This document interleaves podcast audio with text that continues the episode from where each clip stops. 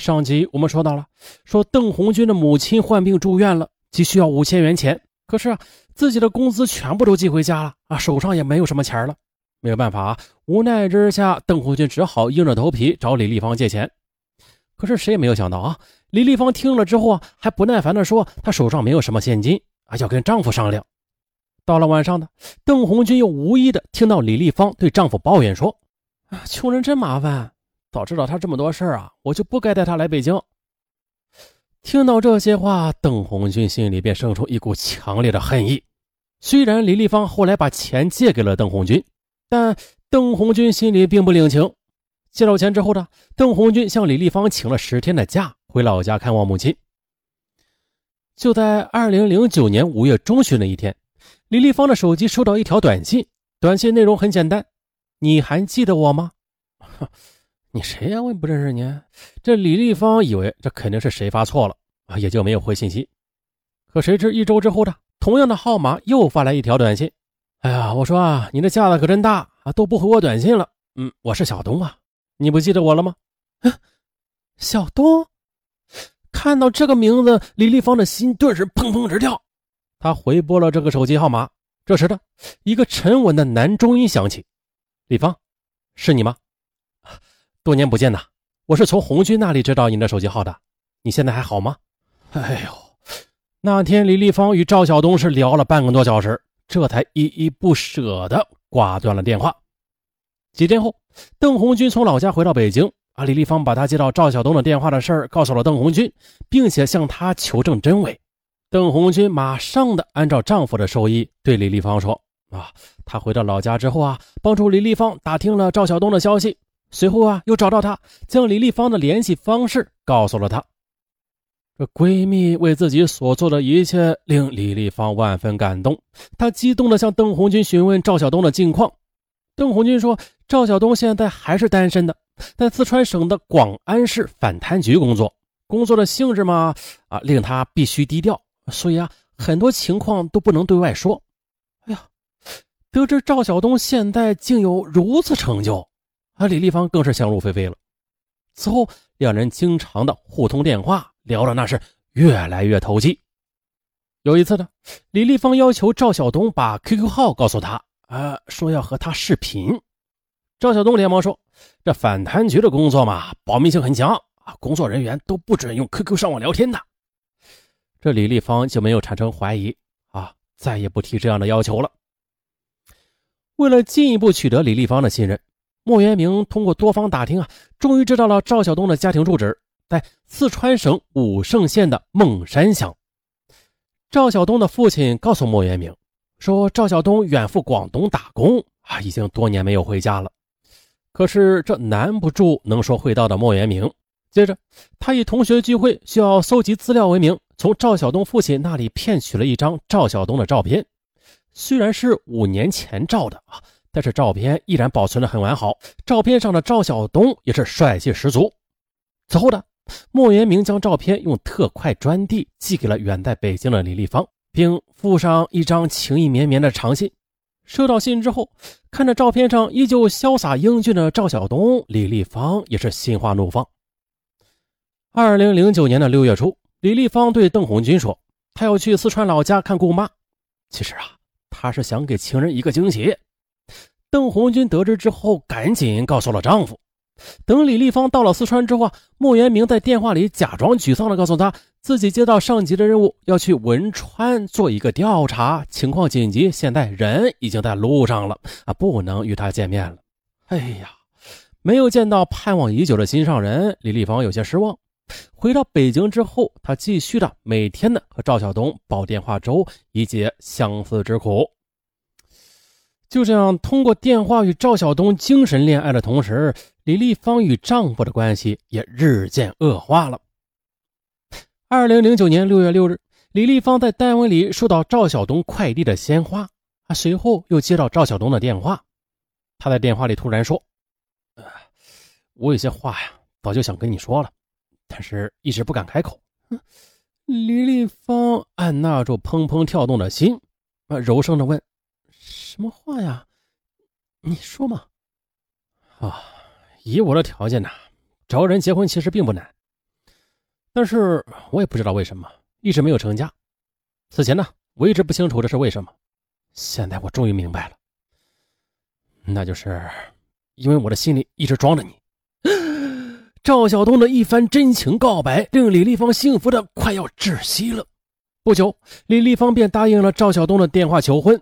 可随后的，他又跟赵晓东说，前夫过世时留给他几百万的存款呢，而他并不想让这笔存款在离婚的时候哎被平分。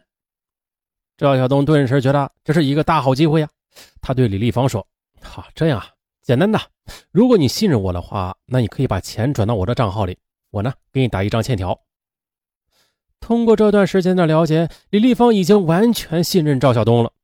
再说了，他们已经有了结婚的打算，而且财产也不能放在与自己有血缘关系的亲属手里，否则法院仍然会按照夫妻共同财产处理的。基于以上种种的原因，李丽芳最终决定将自己的私房钱转移到赵晓东的手中。好吗？见李丽芳已经钻进了他们的圈套，呃，莫元明。赶紧给他提供了一个账号，并且告诉他呀，说你往这个账户里打钱吧，这就是我朋友的账户。我呀，在反贪局里经常收黑钱，用自己的账户不太好。李立芳对赵晓东的话深信不疑。分别于二零零九年六月十日、六月十九日，在北京市丰台区正阳大街邮政储蓄所，还有西城区百万庄邮政储蓄所，将共计五百万元打到了莫元明提供的账户里。收到钱之后，莫元明马上关了手机。此后，李丽再打他的手机时，均显示已经关机。可即便如此的，李丽芳还是没有对这个带引号的赵晓东产生怀疑。而此时此刻的莫元明正在考虑如何甩掉李丽芳啊，同时又不招惹麻烦呢？几天之后的，担心李丽芳产生怀疑并报警，那玩了一阵失踪的莫元明不得不打电话给李丽芳了。届时啊。这些天呢，自己一直在汶川市的青川县大石镇工作，当地也没有信号，所以无法联系的。哎，可就在这时的莫元明突然听到李丽芳身边有男人的声音，他心里暗喜啊，他心想，这不正好借此时机甩掉李丽芳吗？于是他在电话里大发雷霆，指责李丽芳水性杨花，与他交往的同时又勾引别的男人。哎呦莫元明假装痛不欲生的对李丽芳说：“哎呀，原来你是这样的人。”不行，我真的不想活了！我要和我的手机一起葬在汶川。说完，不等李丽芳做任何解释，便关机了。哎呀，这得多好的头脑才能反应这么快呀！哈，佩服！这边李丽芳急得发疯啊，不断的给莫元明打电话，但是电话一直是显示关机。因为担心爱人出事李丽芳也是心乱如麻，每天如坐针毡。二零零九年十二月四日，在迟迟得不到赵晓东的消息的情况下，李丽芳拨打了幺幺四。接线员告诉他呀，这青川县没有大石镇，大石镇归广元寺。哎，李丽芳感觉非常意外啊，为什么赵晓东告诉他的事情都是假的呢？李丽芳又赶紧给大石镇的派出所打电话，接电话的民警称根本就没有调查组去大石镇的记录。完了完了！难道这一切都是骗局？二零一零年的四月，满腹疑问的李丽芳买了从北京前往成都的机票，随后呢，又从成都转车来到广安市反贪局。可是反贪局的人跟李丽芳说啊，这局里边啊根本就没有赵晓东这个人。嘿呀，直到此时的李丽芳才终于意识到自己受骗了。可心有不甘的他，又通过各种关系查到了真的赵晓东现在的家庭住址——四川省武胜县的孟山乡。随即，李丽芳快马加鞭来到武胜县孟山乡赵晓东的家中。可是，赵晓东的父亲跟李丽芳说，儿子一直在广东打工呢，已经有五年多没回家了。哎呀，见李丽芳仍然是将信将疑，父亲便拨通了赵晓东的电话，并且将手机递到了李丽芳的手中。电话里，赵晓东对李丽芳的声音感到非常陌生，而李丽芳也听出来了，此赵晓东完全不是与自己电话交往了一个多月的那个赵晓东，他顿觉天旋地转，一头栽倒在地。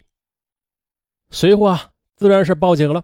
李丽芳向北京警方报警，根据李立芳提供的线索啊，很快的，北京市公安局丰台分局的刑警便将犯罪嫌疑人锁定为邓红军夫妇。二零一零年四月二十一日，莫元明与邓红军分别在四川和北京被刑警拘捕。啊，不过啊，幸好的是，李立芳转给莫元明的五百万元，他只花了两万元为自己添置了一台拖拉机，翻修了房子，其余的钱。还没有来得及挥霍，待得知初恋情人原来是邓红军的丈夫所办，而此前发生的一切都是他们夫妇精心导演的双簧。哎呀，这李一芳感到既愤怒又伤心呢。她难以接受感情上遭人戏弄的现实，更难以面对友情被利用的结局。就在邓红军被收押在看守所期间，李立芳怀着兴师问罪的心情去看望邓红军。他万分不解地质问邓红军：“你是我从小玩到大的好姐妹，而且我待你也不薄啊！啊，你为何如此害我呀？”面对质问，邓红军沉默良久，随后他抬起头，脸上挂满了泪珠。“不，我们从小到大都是无话不说的好朋友。可是，自从到你家之后，你就对我指指点点的，一点事做不好你就数落我半天，还有，有时候账对不上。”你也怀疑我是我贪污了，对我就像审犯人一样，在你眼里，你什么时候把我当成好姐妹过？根本就是个卑微的保姆而已。李丽芳听了，半天缓不过气来。她万万没想到，这些在她看来是很平常的小事却让邓红军如此耿耿于怀，并且因此对自己产生了如此深的怨恨。二零一零年的十月二十一日，邓红军和莫元明涉嫌诈骗罪被北京丰台区检察院提起公诉。丰台法院公开开庭审理了此案。丰台法院经审理，以诈骗罪判决如下：被告人莫元明犯诈骗罪，判处有期徒刑十三年六个月，并处罚金三千元；二、被告人邓红军犯诈骗罪，判处有期徒刑十三年，并处罚金三千元。最后，继续追缴被告人莫元明、邓红军违法所得人民币四百九十八万元，发还被害人李立芳。啊，好了，打完收工，本期节目到此结束，咱们下期不见不散，拜拜。